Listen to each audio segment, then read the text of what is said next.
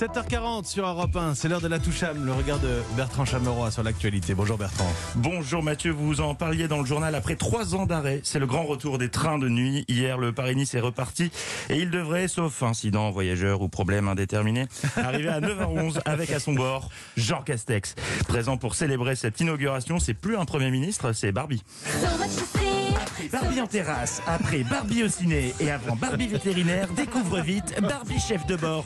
Chouchou n'attend plus et monte dans le train couchette, direction le bonheur. Barbie chef de bord est vendu avec son micro pour faire les annonces comme en vrai. Trop cool Ah là là, j'ai une pensée quand même pour les, les premiers voyageurs qui n'étaient pas au courant.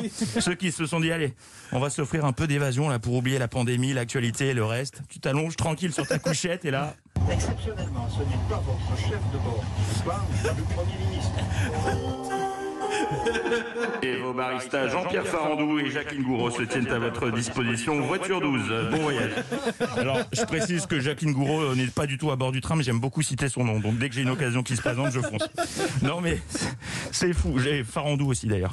Euh, Jean Castex, est partout en ce moment. On ne peut pas être peinard, quoi. Tu bois un café, il est là avec le président. Tu vas au cinéma, il est là avec Roselyne Bachelot. Tu prends un Paris-Nice de nuit, il est là.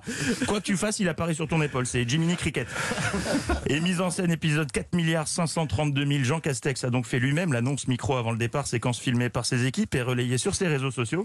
Mais pour quelqu'un qui aime prendre le train, il était tendu. Hein. On a connu plus naturel comme annonce. On dirait un otage qui lit une demande de rançon. C'est un honneur et un vrai bonheur d'effectuer avec vous ce trajet.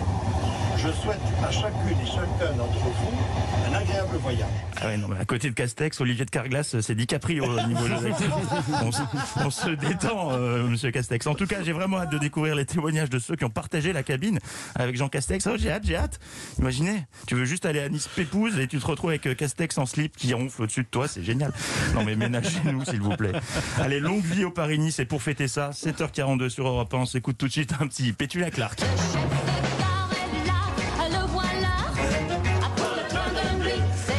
Des références toujours aussi modernes. Je- Regardez, vous êtes né en 1989, Bertrand, je crois. hein. Je crois qu'il y a eu une erreur Ouais. sur la date. Pétula Clark, quoi. C'est incroyable. Mais quel plaisir. On écoute, on écoute.